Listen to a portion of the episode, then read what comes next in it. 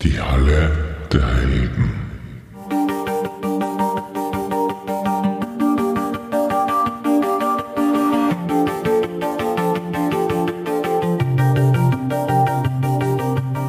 Hallo und willkommen zu einer neuen Episode des Drachentüter Podcasts. Ich bin Mike und heute habe ich einen Teil des Vorstands der Halle der Helden bei mir. Das wäre die Obfrau Simone, die Eventmanagerin Jackie und den Spielleitervertreter Lukas. Sie werden uns den Verein, die Halle der Helden aus Machtrenk, näher bringen. Und los geht's. So, dann haben wir heute den Vorstand von der HDH oder einen Teil des Vorstandes von der HDH bei mir. Das wären die Simone, Hallo. die Schacki Hallo. und der Lukas. Hallo, servus. So, was ist jetzt die HDH genau? Erzählt uns ein bisschen was. Also die Halt der Helden ist ein Pen and Paper Rollenspielverein. Uns gibt es seit knapp 25 Jahren mittlerweile. Ursprünglich war es relativ ein kleiner Verein. Mittlerweile schreiben wir die Mitgliedsnummer 420. Also sind schon gut gewachsen. Und bei uns geht es darum, dass man eine Community hat, die die gleichen Interessen, eben das Rollenspiel, auch das Brettspiel, Labrunden haben wir öfter, dass man da ein Netzwerk hat, dass man wirklich diesen relativ ungewöhnlichen Hobby, muss man ja schon sagen, auch nachgehen kann. Wo seid ihr daheim? Wir sind ein Verein aus Machtrenk, da haben wir auch unseren Vereinsraum, ähm, in dem unsere Meister, sprich die Spielleiter von den Rollenspielsystemen, einen Platz haben, wo es spielen können quasi und meistern können. Wir haben Ambientelicht da unten, wir haben eine super Musikanlage, einen großen Tisch, dass er wirklich jeder Platz findet. Und wer es schon mal probiert hat, der weiß, man braucht viel Platz. Und ähm, Beamer für visuelle Unterstützung. Verschiedenste Regelwerke haben wir in unserem Vereinsraum anlagernd für äh, Meister, wenn sie mal ausprobieren wollen, einlesen wollen, wie es wie es ein neues System geht. Oder eben, wenn man schon eine Runde hat, man hat das Buch gerade nicht zur Hand, kann man eben auch direkt danach schauen. Ich glaube auch, dass wir ähm, trotz unserem Vereinsraum auch und auch, dass wir eigentlich unseren Standort im Macht reinkommen, äh, sehr verbreitet in zumindest einmal Oberösterreich oder auch teilweise in Österreich. Wir haben auch eigene Vereinsmitglieder aus Wien, die in Wien öfters Runden machen. Also man ist jetzt nicht nur auf dem Vereinsraum begrenzt, man kann eigentlich daheim überall spielen. Äh, eben wie Simone gerade gesagt hat, äh, der Platz ist halt das, was sehr, sehr wichtig ist, weil ja, wenn man mal seine ganzen Rollenspielunterlagen vor sich liegen hat, dann braucht man den schon und ja, also ich glaube eben, dass wir über ganz Österreich verteilt die unterschiedlichsten Spieler aus die unterschiedlichsten Städte haben, die was alle spielen. Ja, ich kann da nur aus eigener Erfahrung sprechen. Wenn ich jetzt nicht ein Wohnzimmer mit 20 Quadratmeter habe, dann schaut es in der Regel bei einer Gruppe mit fünf Personen ein bisschen eng aus. Ja. Ja, das ist auf jeden Fall schwierig. Unabhängig vom riesengroßen Regal, wo die ganzen Bände drin sind, die man braucht. Und wenn man dann noch mit Handouts spielt, dann wird spannend. Und wenn man dann noch mit irgendwelchen Battlemaps spielt, dann wird es ganz zart. Ja, die alleine nehmen meistens schon halb an Tische. Ja, ihr habt ja dann einen relativ großen Tisch da mit, keine Ahnung, vier mal fünf Meter. Oder? Nein, so breit ist er nicht. Was wir dann haben, knapp bei anderthalb Meter oder was? Ja. Mal drei Meter. Kommt hin, kommt hin. Also es, es passt, was ich so mitgekriegt habe und was mich noch erinnert, irgendwie ist bei acht Leuten ohne Probleme hin. Ich glaube, 10 kriegt man gut hin. Ist ein bisschen kuschelig, aber Ja, in Zehn aktuellen wird- Zeiten ein bisschen schwieriger. Mit genau. Ja. aber groß genug für uns noch. Ja. Ich glaube, das meiste, was wir einmal gespielt gehabt haben, waren acht Leute. Oder neun Leute sogar. Acht oder nein. Vorher so. Kommt hin in einer Runde. Keine schönen Zeiten. ja, da wird es wirklich kuschelig. Spieler. Ja, Das war bei uns damals, äh, wie ich in der Spielrunde von der Simone mitgespielt habe, da sind wir an nach einem Zeit einmal so viel Leute geworden, dass wir einfach die Gruppen in zwei aufteilen müssen, weil es einfach nicht mehr gegangen ist, weil ja, äh, auch wenn sie von die acht Leuten sechs auf das Spiel konzentrieren, hat man dann trotzdem zwei, die dann vielleicht dazwischen reden oder sich gerade über irgendwas anderes unterhalten und eben bei so einer Anzahl, ja, wird es, glaube ich, für einen Spielleiter schwierig, das Ganze unter Kontrolle zu halten. Mir persönlich ist es so wichtig, dass ich auf den einzelnen Spieler eingehe. Und das geht bei so vielen Leuten einfach nicht. Ich bin ein Fan von eigenen Charakter-Stories, die irgendwie ins Abenteuer eingewoben werden und jedem einfach diesen Special-Moment geben. Und das geht einfach bei so vielen Leuten leider nicht. Oder schwer, schwer. ja, und dann, wenn man dann auch noch beschränkt ist auf irgendwelche Zeiten von, keine Ahnung, 10 Uhr auf Nacht bis 11 Uhr auf Nacht, wird schwierig. Apropos Zeiten, wann ist eigentlich der Raum meistens belegt unter der Woche? Meistens jeden Tag am Abend. So ab 5, 6 sind normalerweise unsere Runden. Aktuell ist es gerade ein bisschen weniger, aber eigentlich ist gut jeden Tag eine Runde herinnen für vier, fünf Stunden. Am Wochenende öfter zwei, da fangen dann eine Runde am Nachmittag an und es wird dann gewechselt am Abend. Also von dem her ist eigentlich immer was los da. Das heißt, wann jetzt irgendwer interessiert ist, euch da zu unterstützen, mitzuspielen oder einfach nur zuzuschauen, wie ist da der beste Weg, das zu machen? Ähm, prinzipiell kann man uns immer E-Mail schreiben oder andersweitig über die Homepage Kontakt aufnehmen und wir antworten dann und schauen. So haben wir, den Fall haben wir letztens gehabt, dass wir einen jungen Bub, der hat Interesse gehabt, den haben wir auf die Ferienpassaktion, weil es vom Alter her gut passt, verwiesen. Und dann schauen wir eben mit dem ersten Kontakt, dadurch, dass eher privatere Runden herunten sind, mit fixe Spieler meistens, schauen wir, dass wir dann so quasi um Ecken das Ganze ein bisschen herzeigen dann oder direkt bei der Heldencon oder sonstiges auf das ein bisschen verweisen, weil dann taucht man richtig schön in das Geschehen ein. Beziehungsweise Neulingsrunden haben wir dann auch immer oder Proberunden, aber das ist eher dann auf Anfrage. Vor allem da haben wir zum Glück auch die Meister, die was sie meistens zur Verfügung stellen, dass die eben Anfängerrunden anbieten und sagen, okay, passt gut, jetzt haben wir wieder ein paar Neiche dabei, die wollen das einmal ausprobieren und schauen wir, oder eben eher eine konstante Runde, wo dann vielleicht der Spieler abgesprungen ist oder eben gerade nur platzferner ist, die dann sagen, hey, der darf dann einmal mitspielen und der darf das einmal testen. Ja. Wie viele Spielleiter gibt es da jetzt aktuell, Äh, die offiziell geführt werden? Ich weiß, es habt ein Spielleiterverzeichnis, wo halt dann so und so viele Leute drin sind. Was habt ihr da momentan? Äh, es sind ungefähr 30 Spielleiter, damit ich das jetzt richtig sage, äh, ja, die halt aktiv meistern. Das ist ordentlich, ja. Ja, es gibt halt auch viele, äh, die was halt am- einmal gemeistert haben oder halt so hin und wieder meistern. Äh, das habe ich ähm, bei einem Bekannten von uns mitgekriegt. Die haben äh, so eine Wechselmeisterung gemacht, da hat Simone auch öfters mitgespielt. Das war halt immer jeden Abend oder jeden zweiten Abend, wo der Meister einfach durchgewechselt hat. Und ja, die zählen halt dann, also die meisten von einer nicht zu die 30 dazu, aber sind halt dann trotzdem auch in gewisser Hinsicht wieder Meister. Das heißt, es passiert schon, auch, dass man sagt, okay, es wird eine Kampagne gespielt und der eine spielt das Abend, äh, leitet das eine Abenteuer und der andere leitet das andere Abenteuer und dann leitet der nächste das andere Abenteuer von der Kampagne oder so. Oder kann man das so vorstellen? Es, es ist nicht die Regel, aber es passiert öfter. Oder dass man fixe Runden hat für One-Shots generell zum System durchprobieren. Das passiert auch öfter. Dass man einfach die fixe Gruppen hat. Einmal meistert der eine ein neues D&D, dann der andere jetzt das Pathfinder 2. Schaut man sich die Unterschiede an und einfach, dass man so ein bisschen durchwechselt. Von den Systemen, die gespielt werden, was ist denn da so die letzten 10, 20 Jahre so?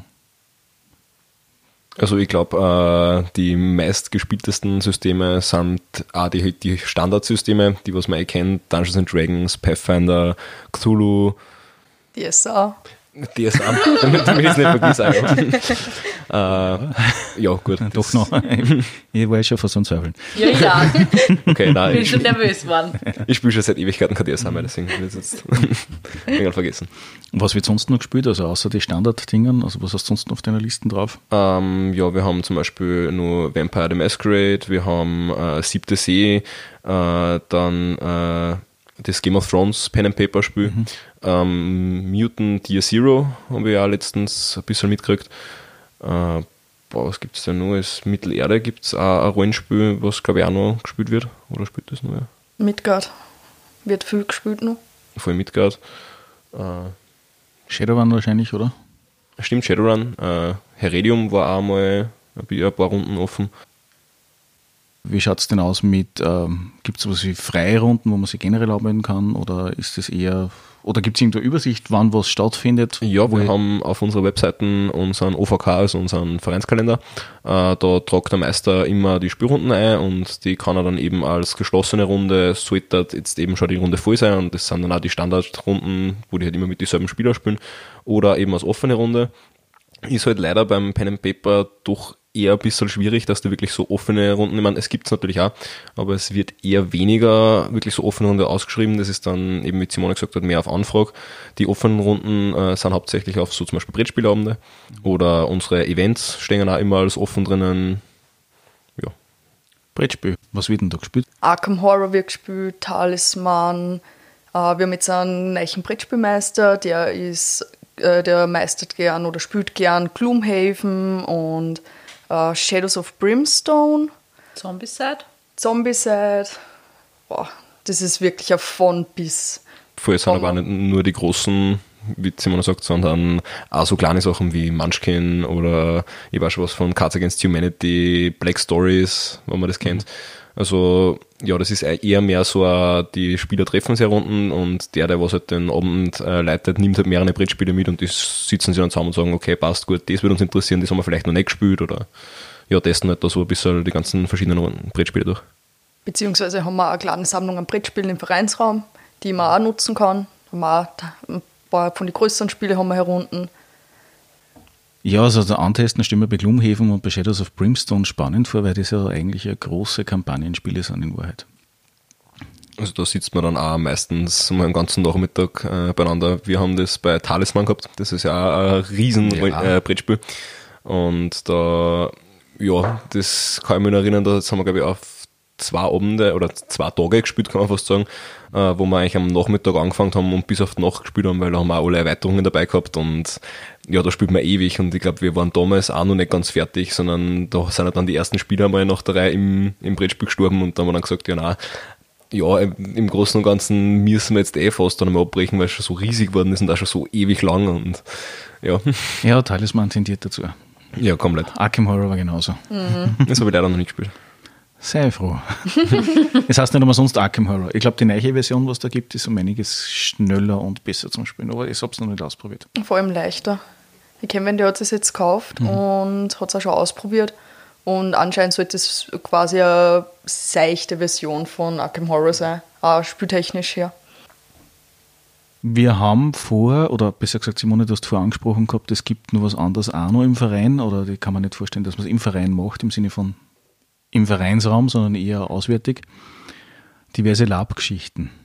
Oder anders gesagt, was ist LARP überhaupt? Labgeschichten sind im Prinzip, dass man sich nicht nur am Tisch sitzt und, da, und spricht, was man macht in dem Szenario, sondern man kleidet sich tatsächlich so, fährt meistens auf, also wir waren die letzten Jahre jetzt auf dem, auf einem Schloss und im Prinzip fährt man da weg, zieht sich tatsächlich passend zum Thema an und durchlebt diese ganze Story live quasi. Also ich glaube, man kann sich so ein bisschen als Schauspielern vorstellen, weil man hat ja den schauspielerischen Aspekt, indem man jetzt zum Beispiel in seiner Rolle äh, beim Rollenspielen spricht und einfach versucht, das mit der Stimme oder halt eben, wie gesagt, versucht, als sein Charakter die Dialoge zu bewältigen, äh, hat man, also das wird dann, das geht dann, dann nur mehr einen Schritt weiter, indem man wirklich schauspielert und halt für einen ganzen Tag oder sogar einmal länger, wir haben auch schon ein Rollenspiel über zwei Tage gehabt, ähm, halt eben sein Charakter ist und halt wirklich den Charakter verkörpert. Man zieht sich an wie der Charakter, man, man versucht so auszuschauen wie der Charakter und halt wirklich den so darzustellen, wie man sich den vorstellt.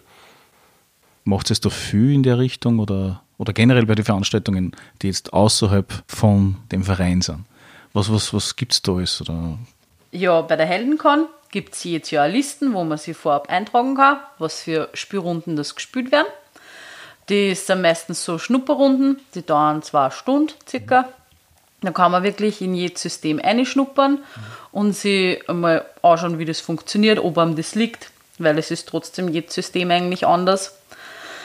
Ja, Brettspiele haben wir einige da. Wir haben eine riesen Halle, wo halt lauter Tische stehen. Da kann man sich mit seinen Freunden alleine ein Spiel nehmen und ausprobieren. Oder man fragt halt wen. Es sind genug Leute da. Wir haben immer ein Buffet aufgebaut und meistens kommen zwei Spielläden, die was halt Sachen verkaufen, dass man sich ein Würfel oder Bücher zulegen kann. Was auch dann immer dabei war, war der Magic Shop. Und ja, da hat man halt die Möglichkeit, dass man eine Runde Magic spielen kann, sich ein bisschen die Karten anschauen kann. Ja. Brettspiele werden auch dort auch öfters gespielt, weil die kann man dort direkt in die Shops kaufen und das haben wir auch schon öfters miterlebt, dass eben irgendwer was kauft und dann geht direkt sie auf dem nächsten Tisch sitzt und sagt, so passt, wer will mitspielen und ja. Ja, das ist was, was ich bei so Sachen wie der Comic-Con zum Beispiel nicht wirklich mitgekriegt habe.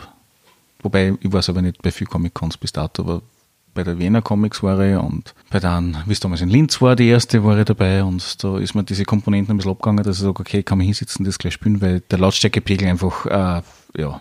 Stimmt Für allerdings. das ist er, glaube ich, nicht. Du gehst durch und bist. Ja, es war für mich generell diese ganzen Comic-Con-Geschichten sind aus meiner Sicht her primär eher Cosplay und Merchandise und das war's. In Ja, jeden Fall. das stimmt. Das ist halt auch, warum man bei der Heldencon das ein bisschen gemütlicher machen will, wo man sagt, man kann sich einmal hinsitzen und einfach mit Leuten reden, die was das schon Jahre machen.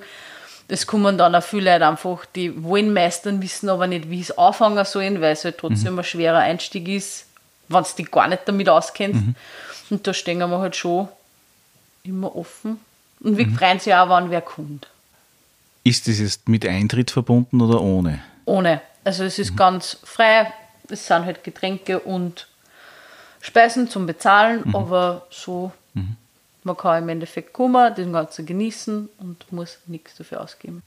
Ja, neben der Heldencon, die ja eine der wichtigsten Veranstaltungen im Raum Oberösterreich ist, meiner Meinung nach, für Tischrollenspiele und eigentlich dann auch Brettspiele und so weiter, gibt es ja noch ähnliche oder andere Veranstaltungen noch, die es macht. Wir, es gibt im Sommer in Machtrenk immer die Ferienspaßaktion. Ferienpass. Ferienpassaktion.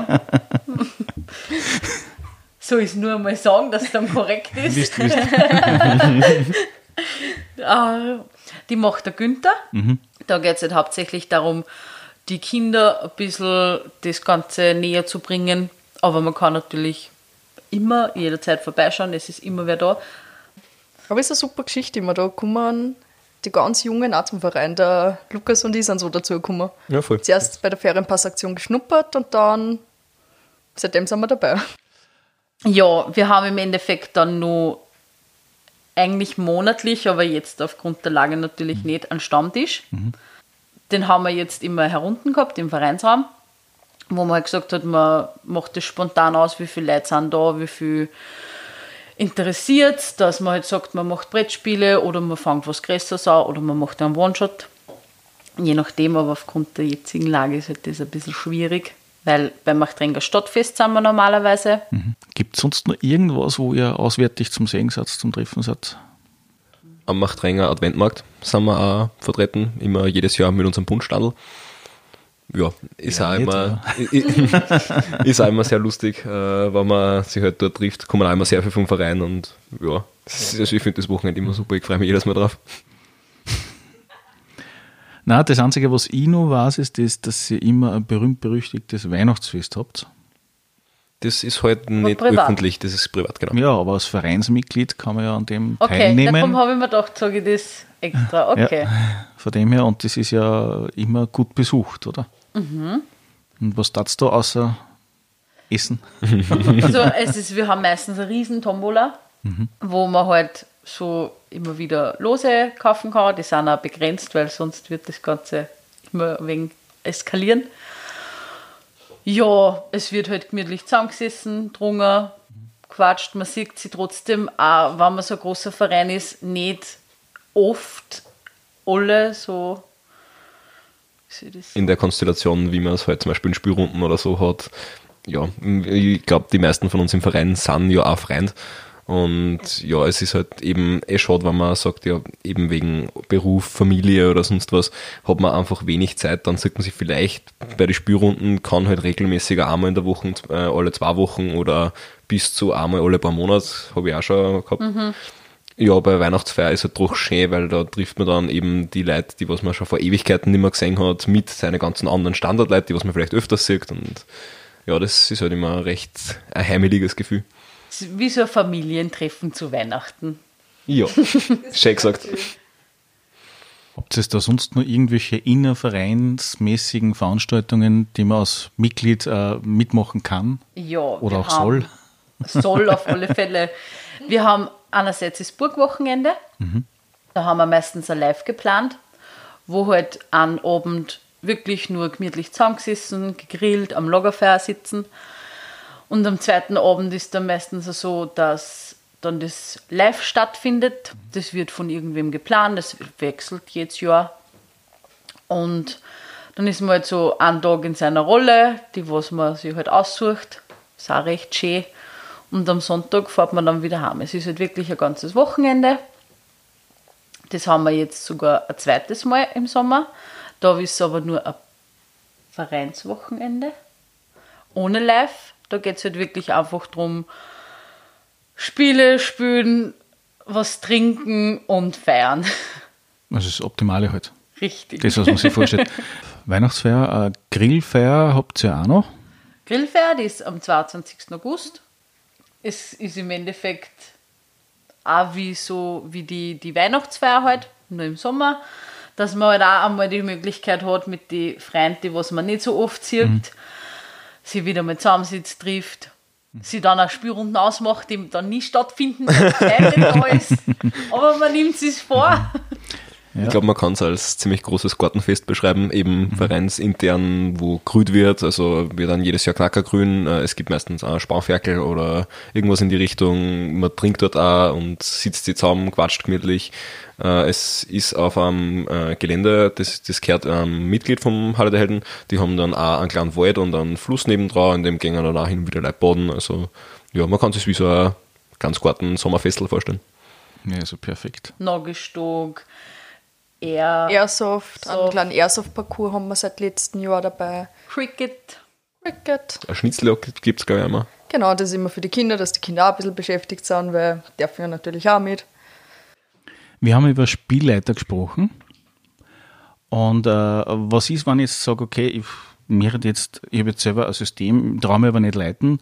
Äh, wie mache ich das? Wie komme ich auf euch zu? Oder, oder damit ich das spielen kann, das System? Oder einfach nur sehe ich, kann ich da irgendwie zuschauen? Gibt es da irgendwas? Oder, kriege ich da Unterstützung? Wie tue ich da? Also an sich ähm, sind, glaube ich, die besten Ansprechpartner eben eh die Spielleiter selber, weil oder jeder, der was als Spielleiter werden möchte, war in 99% aller Fälle einmal Spieler und hat das dann bei den Spielleiter gesehen und ja, ich glaube, äh, durch das, wenn man einfach viel verschiedene Systeme oder halt auch mit viel verschiedenen Meister sieht man halt eben viel Spielstile und ich habe das auch bei mir gehabt, dass ich einfach ein paar Meister habe, wo ich sage, ja, okay, gut, so mag ich es dann eher weniger machen. Und genauso gibt es dann natürlich auch wieder die Meister, wo man sagt, boah, der hat das so cool gemacht, ich mag auch unbedingt das genauso machen wie er. Und ja, also wenn man Meister werden möchte, äh, kommen wir auf ihm zu, wenn er schon gemeistert hat. Also ja, bis zu viermal ist man eben Anfängermeister und äh, ab dem vierten Mal äh, kann man einen Schlüssel für den Vereinsraum beantragen, damit man mit seiner Runde auch runtergeht und, und herunten spielt und wird dann eben aktiver Meister. Und die Unterlagen dazu kann man sich entweder privat kaufen, wie eben auf die äh, Conventions oder auf der Heldencon oder im Vereinsraum haben wir auch sehr viel Einsteiger-Sachen bei Pathfinder, bei Dungeons and Dragons, äh, DSA haben wir auch einige Bücher da, wo man sich einfach einlesen kann und sagen kann, ja, okay, passt gut, das probiere ich mal. Und bei uns, also aus meiner Erfahrung, kenne ich das, dass man eher sagt, okay, die Leute, die was man schon länger kennt, im besten Fall im Verein oder können auch gar keine Vereinsmitglieder sein, dass man einfach sagt, ja, hey, meine Freunde, die haben sich vielleicht mal dafür interessiert oder die spannen jetzt einfach dazu ein und die müssen da jetzt mit mir durch.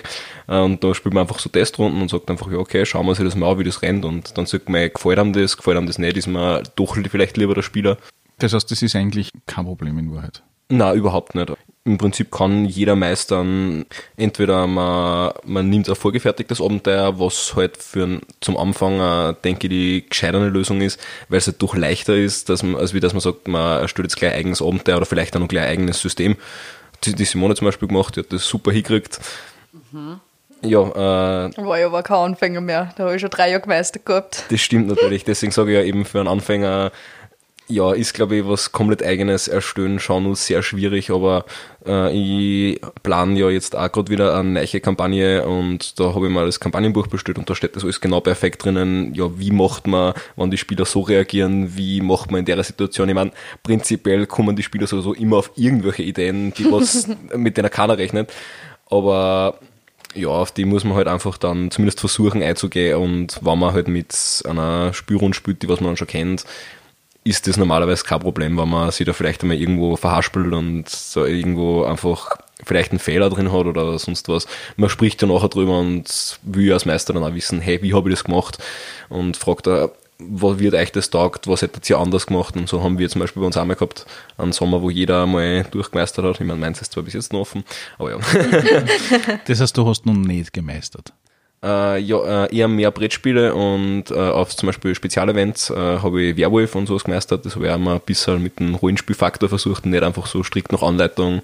Aber ja, meine Kampagne, die steht halt jetzt aktuell gerade aus. Die möchte ich nach dem Sommer endlich dann einmal anfangen. Die Kampagne, wo du gemeint hast, das hast du jetzt bestellt. Was ist das für ein Äh, System? Das ist Pathfinder. Und äh, also eigentlich, man kann sagen, es ist Pathfinder, aber im Großen und Ganzen ist Pathfinder X Cthulhu. Äh, das Abenteuer heißt, was ewig liegt. Und ja, da werden halt viele neue Sachen eingeführt, wie zum Beispiel das Horrorsystem im Pathfinder, weil Pathfinder ist ja doch eher weniger auf Horror und mehr auf das Fantasy und wir sind Helden und wir schnetzeln Monster. Das ist halt bei dem System dann schwieriger, weil da kriegt man dann wie bei Cthulhu die geistige Stabilität dazu. Und ja, da gibt es auch wieder eigens Regelwerke für Okkultes, eben für den Horror selber und das ja, verläuft sich ziemlich auf die Richtung Horror und ja, also mir hat das sehr taugt. Ich bin ein Fan von Pathfinder, vom Fantasy sowie von Horror und da ich gedacht, das war glaube ich die perfekte Gelegenheit, beides in an zum, also, zu kombinieren. Und das habe ich auch eigentlich auch von einem unserer Meister, von Thomas Weinberger. Der war halt schon, finde ich, für mich immer ein rechtes Vorbild. Ich sag's bis heute immer wieder, das ist für mich der beste Meister, den wir bei uns im Verein haben. Er meistert zwar äh, ziemlich wenig äh, im Vergleich zu anderen Meister, aber bereitet sich dafür fast das ganze Jahr auf die Abenteuer vor und das merkt man auch. Also ich bin normalerweise nicht leicht anfällig für Horrorsachen oder so, aber der schafft es atmosphärisch so gut zu machen, perfekt mit Musik, Licht und alles abgestimmt, dass man da wirklich die wirklich fühlt, als wäre man in dem Abenteuer drinnen und auch mein absolutes Lieblingsabenteuer war bei ihm. Und ja, da, der hat auch, wenn er normale Fantasy-Abenteuer wie Warhammer oder was gespielt hat, war dann auch immer ein bisschen in die Horrorrichtung und da haben wir dann eigentlich gedacht, ich würde es irgendwie auch genauso machen. Neben dem Cthulhuiden Pathfinder, was du dann beabsichtigst zu meistern, was leitest du sonst so nur oder was sind deine Lieblingssysteme? Boah, äh, Lieblingssysteme habe ich sogar sehr viel. Ich bin damals mit Warhammer eingestiegen, eben beim Weinberger Thomas und äh, da haben wir leider nur ziemlich selten gespielt. Das war, glaube ich, alle zwei, drei Monate auch spürend. Also immer so einmal im Quartal.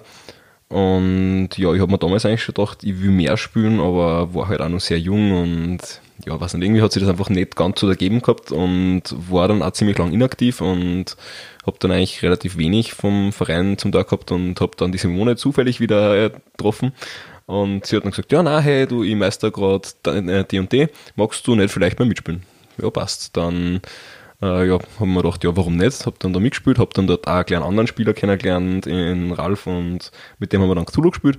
Und ja, dann hat sie eigentlich eh gleich meine, meine Haupt, also meine Favoriten, was die Spielgenre angeht, äh, außergefüttert, also eben Horror und Fantasy. Sci-Fi habe ich irgendwie nie ganz so gut abkennen. Ich hoffe, ich mache mir jetzt keine Feinde, wenn ich das sage. Aber ja, also von den Systemen selbst her hätte ich gesagt Dungeons and Dragons, Pathfinder und äh, DSA, was das Fantasy-Genre angeht. Und ja, Cthulhu für Horror und halt auch die ganzen eigenen Clan entwickelten, wie zum Beispiel von der Simone Haunted, war sehr, sehr spannend. Das ist halt kein offizielles System. Aber ja, also wenn ich mein Lieblingsabenteuer auch noch sagen wollte, das war auch beim Weinberger Thomas, der Weiße Schrecken. Ich weiß nicht, ob das Okay, ich glaube, von uns drei hat es ja schon jeder gespielt. Ja, das habe ich, glaube ich, inzwischen vor, wann habe ich das gespielt? Fünf, sechs Jahre. Aber das hat sich bis heute nur bei mir einbrennt und ja, ich hätte echt gern wieder mal so ein Rollenspiel, was mich einfach so arg bewegt und so arg mitreißt wie Weißer Schrecken. Ich habe dann danach sogar das Buch gelesen und mir das Hörbuch angehört und ja, mich da ziemlich in die Materie reingehauen. Um was geht's da kurz? Äh, Boah, ohne, schwierig. zu, ohne zu spoilern. Das wollte ich nämlich gerade sagen, das ist schwierig, spoilerfrei zu sagen. Es geht um die Rauhnächte. Ja, voll. Äh, Und mehr kann man dazu nicht sagen, Ja. sonst verraten wir zu viel. Man spielt halt einfach auch Gruppen Jugendlicher, die, denen was halt einfach in einer Stadt mysteriöse Sachen passieren. Und ja, mit der Zeit zu Zeit klärt sich halt immer mehr auf, um was geht's. Und ja, ich glaube, der, der Hauptsinn von dem Abenteuer ist ja, dass man am Anfang ganz im Schwarzen tappt, dass man sich einfach gar nicht auskennt, ja, was kann man sich da vorstellen, weißer Schrecken, was könnte das vielleicht sein. Aber ja, eben, umso länger man das Abenteuer so spielt, umso mehr wird am klar und ja, es hängt halt, finde ich, auch ziemlich von der Gruppendynamik zusammen und ich habe damals eine sehr coole Truppen gehabt, das hat einfach wirklich gut gepasst. Also ein Cthulhu-Abenteuer wahrscheinlich. Ja, genau. Also es ist, glaube ich, nicht offiziell Cthulhu, aber es ist sehr Cthulhuid. Es ist äh, an sich, äh, glaube ich, gar kein äh, offizielles Abenteuer, sondern ja, also es ist auf jeden Fall eben von dem Buch abgewandelt und halt die Charaktere vom Buch sind genau gleich und die Story an sich ist auch sehr ähnlich, aber man hat halt eben wie bei fast jedem Pen Paper Abenteuer die Entscheidungsfreiheit. Deswegen ändert sich das auch ein bisschen. Also wenn sie wer nicht spoilern will, dann darf er weder Hörbuch noch Buch lesen. Na, auf jeden Fall nicht. Äh, das spoilert, glaube ich, so ziemlich alles. Und dann, ja, ja, es ist halt dann sehr schade. Weil, wie gesagt, ist, ich finde, das ist eine, eine Rollenspielperle, die was man unbedingt mal ausprobiert haben muss. Ja, perfekt. Was würdest du eigentlich durch Spielleitervertretung an neuen Mitglied oder an Interessenten mitgeben, wenn er sagt, okay, ich möchte jetzt dran spielen? beziehungsweise spezieller dann halt Spielleiten. Äh, was würdest du dem äh, auf den Weg geben, was er unbedingt beherzigen sollte oder sie, oder auf was er aufpassen sollte oder irgendein Tipp in, einen oder anderen? Ich würde ähm, Spielleiter, der was jetzt, äh, oder ein Spieler, der was zum Meistern anfangen möchte, äh, mitgeben, also vor allem einmal Spaß haben. Das ist sehr, sehr wichtig, aber halt auch vorbereiten, was halt in gewisser Hinsicht auch wieder schwierig ist, weil je nachdem, mit wem man spielt und äh, ja, was für Gruppenkonstellation entsteht, ja, man, man sagt halt immer recht gern, die Spieler dann eigentlich immer das, was nicht erwartet wird.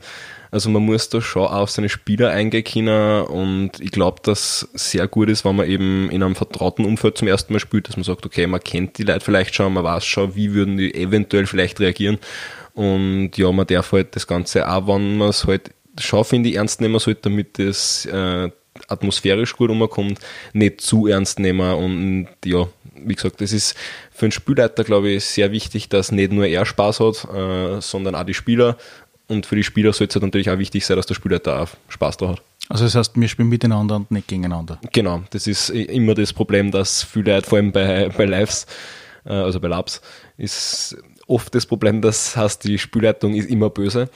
Hat sie auch schon oft so ausgestellt, ist aber nicht immer so, weil eben im Großen und Ganzen spielt man gemeinsam und soll jeder drauf Spaß haben, nicht nur Spielleiter oder Spieler, sondern beide.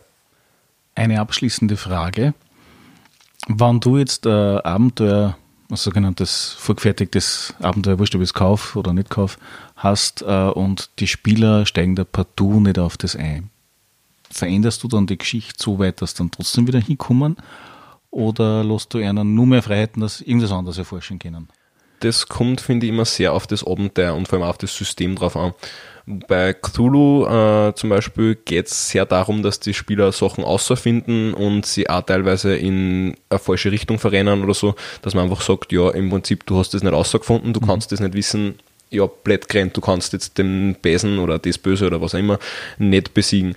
Es gibt halt auch Rollenspiele, vor allem eben bei Vorgefertigte, bei eigene, die kann man dann doch, wenn man da spontan gut drauf reagieren kann, glaube ich, nur ein bisschen um anpassen, dass man sagt, ja, okay, gut, und vielleicht ändere ich das jetzt doch und bei den vorgefertigten Abenteuern ist halt, glaube ich, dann schon öfters einmal schwierig, dass man die ganze Story ändert. Da muss man, finde ich, einfach einen, einen guten Weg finden, dass man sagt, äh, ich bringe jetzt die Spieler wieder zurück auf den Pfad, aber dass man es halt nicht offensichtlich macht, indem man sagt, ja, na und das geht nicht und du musst jetzt wieder eine da. Das kann man eigentlich eh durch ja, irgendwelche Aktionen, irgendwelche vielleicht NSCs oder, oder irgendwelche Events, die auf einmal passieren, die die halt wieder in die richtige Richtung lenken. Aber das sollte eben nicht das Gefühl sein, dass man da wirklich eingedrängt wird, sondern einfach nur in die Richtung gelenkt werden. Also Plotnebel. Plotnebel.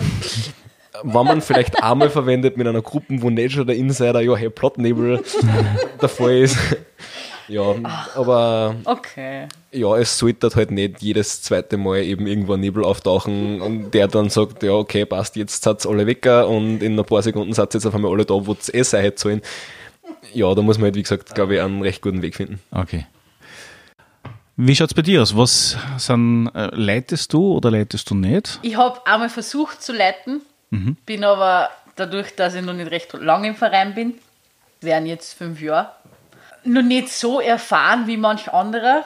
Und meine Rätsel waren halt, für die bin ich immer eine Stunde da gesessen und habe es geplant. Mhm. So mit einem Fingerschnipsen gelöst gewesen und ich habe mir gedacht, okay, ja, ist meistens ist nichts für mich, weil du bereitest dich halt vor und dann wird das so gecrashed. Das war nicht so meins. Also dafür habe ich, Entschuldigung fürs Crashen. dafür habe ich zu wenig, ja, Fantasie, dass ich damit dann schnell anders ausweichen kann. Aber ich muss sagen, ich spiele umso gerne. Es ist einfach eine Abwechslung. Du kannst aus vielen verschiedenen Systemen aussuchen, Charaktere. Du kannst nicht wirklich entweder genauso sein, wie du im wahren Leben bist, oder ganz anders. Du hast so viele Möglichkeiten und das taugt mir eigentlich am meisten. Was spielst du da am liebsten? Also jetzt nicht vom Charakter her, sondern von den Systemen her, damit sie sich Also vorstellen können? Systeme ist meistens, also mein Lieblingssystem ist Cthulhu. Ich liebe es und muss auch sagen, man muss als Meister das halt schon gut umbringen können mit Ambiente, mit Musik. Also da muss alles zusammenspielen. Ja, dann was ich nur gern spiele ist DSA. D&D. Es ist halt, kommt darauf an, was man halt gern spielt. D&D ist halt mehr draufhauen. DSA ist mehr Rollenspiel. Aber man hat da eigentlich viel Möglichkeiten, sage ich mal. Und äh, das heißt in dem Sinn eher so Setting und äh, Horror in vergangenen Zeiten so gesehen? Oder? Nein, muss nicht sein. Also auch Endzeit und das, ich bin da relativ offen.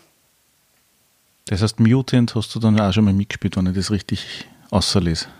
Na. Nicht? Okay. Na, weil es eher vorher einen gehabt hat. Na, der eigene Kreation. Also ist es so eine Endzeitgeschichte? Ja, genau. Okay.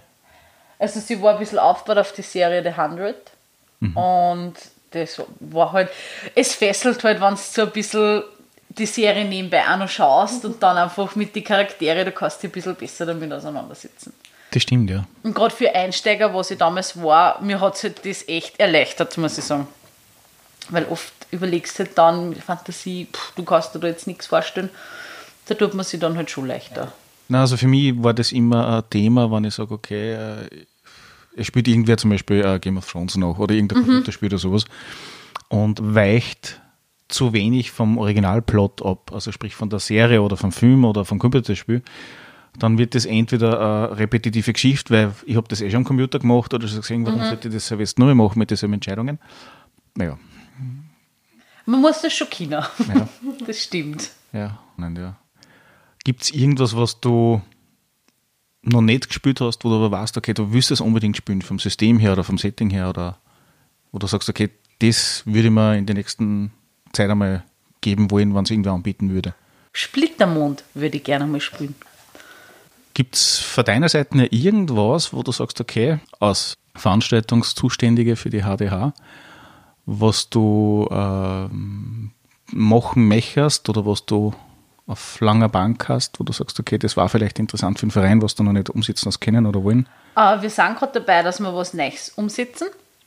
Wir haben ja im Verein in Günther, der hat eigene Vereinsfilme gemacht. Schauspieler sind Vereinsmitglieder und es ist geplant ein Filmeabend, wo wir wirklich, wir haben äh, Harry Potter Abende gemacht, da haben wir sie wirklich oben im SPÖ-Saal eine Leinwand mit einem Laptop, jeder hat so seine eigene Sitzmöglichkeit ein bisschen mitgenommen oder halt die unbequemen Stühle genommen. Ist voll super gegangen eigentlich, war auch gemütlich. Das möchten wir jetzt eben machen mit den Filmen von Günther, weil es halt einfach trotzdem nur ein anderes Flair ist, wenn die Personen, die da mitspielen, dann da sitzen auch.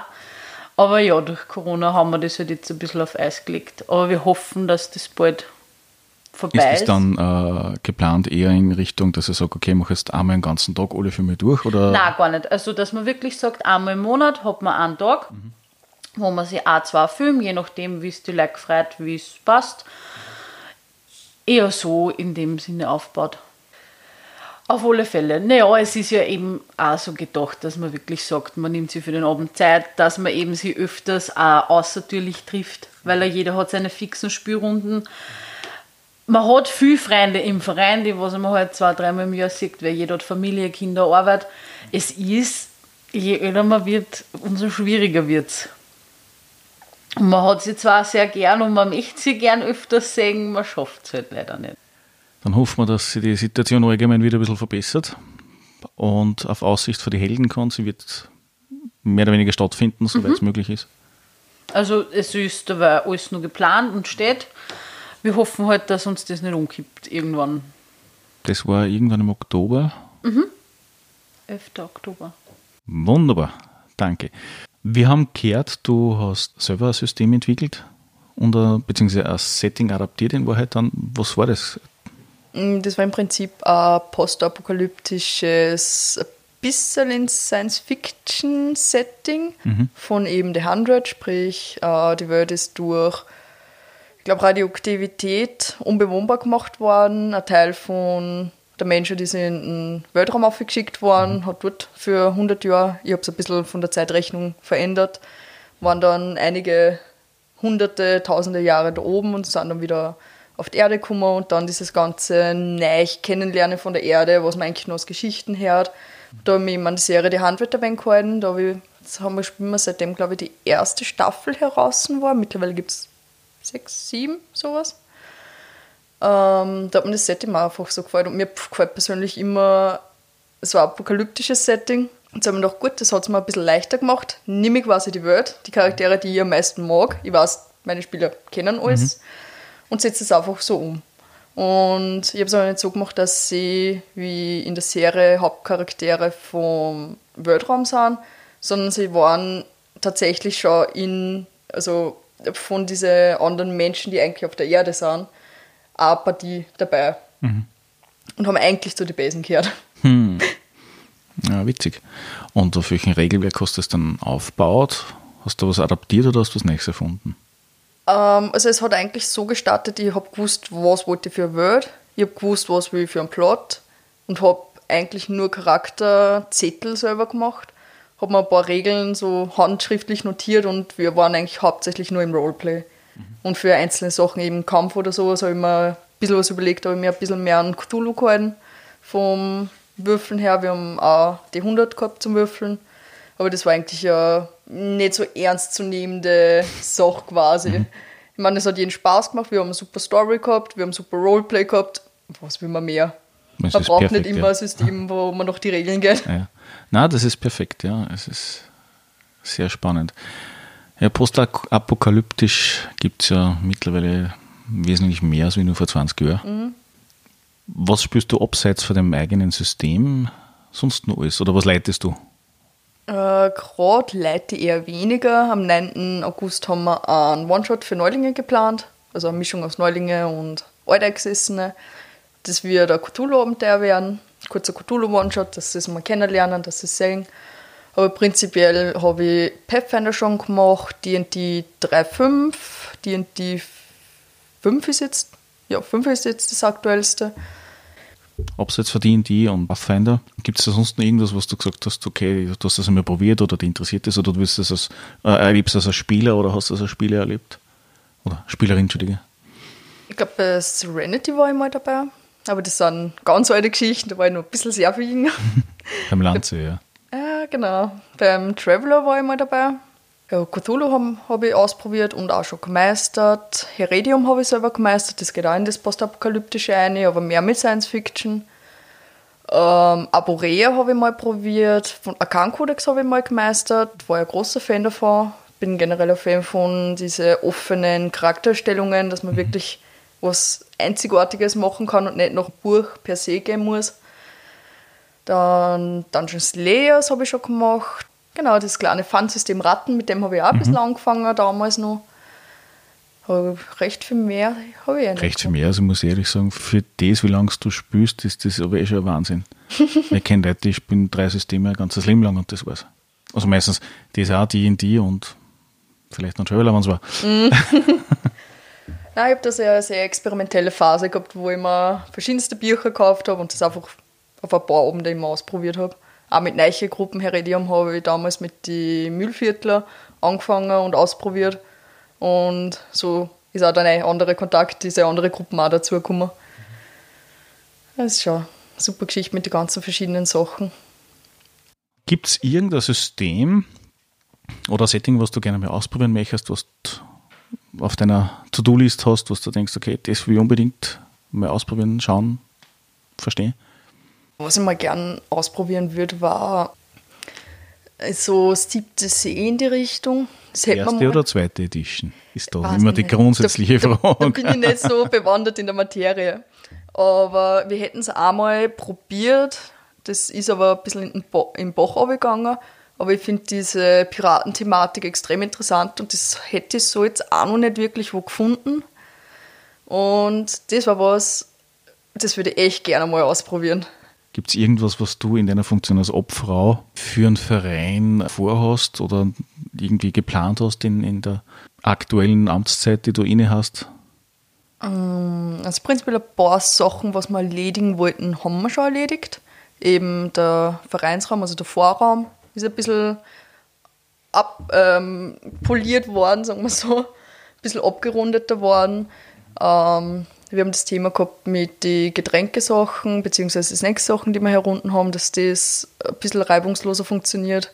Da sind wir jetzt gerade noch dahinter. Wir haben generell im Vereinsraum ein bisschen ausgemistet und haben einen Stauraum gekriegt, eh im Fullhaus herinnen. Das heißt, jetzt haben wir diese ganzen Sperrungssachen, die überall umeinander gestanden sind, nimmer herunten. Nur noch das Nötigste und die Sachen, die wir nicht mehr eingebracht haben.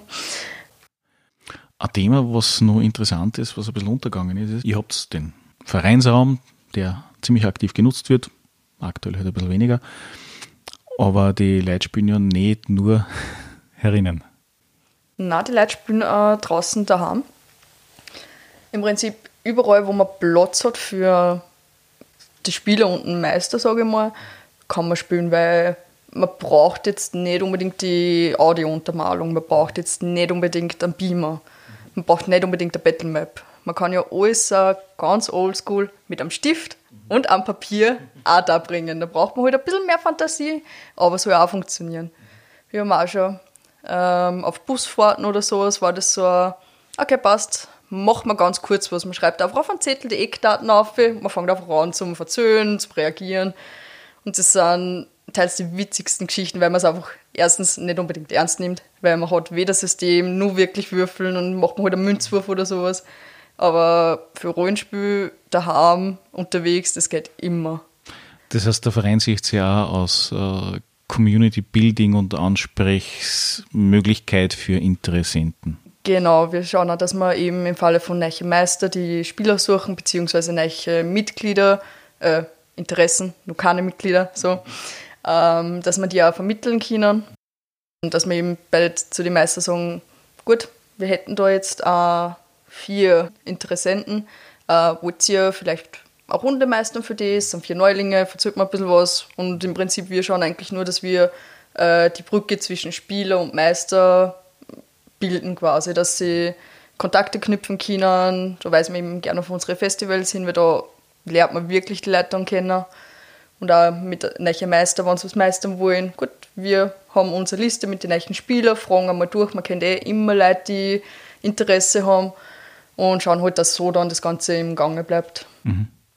Wann ist wer interessiert ist daran, am Verein teilzunehmen oder am Vereinsleben teilnehmen zu wollen, wo muss er sich dann aktiv daran hinwenden oder gibt es da irgendeine Ansprechperson oder irgendeinen Vorgang?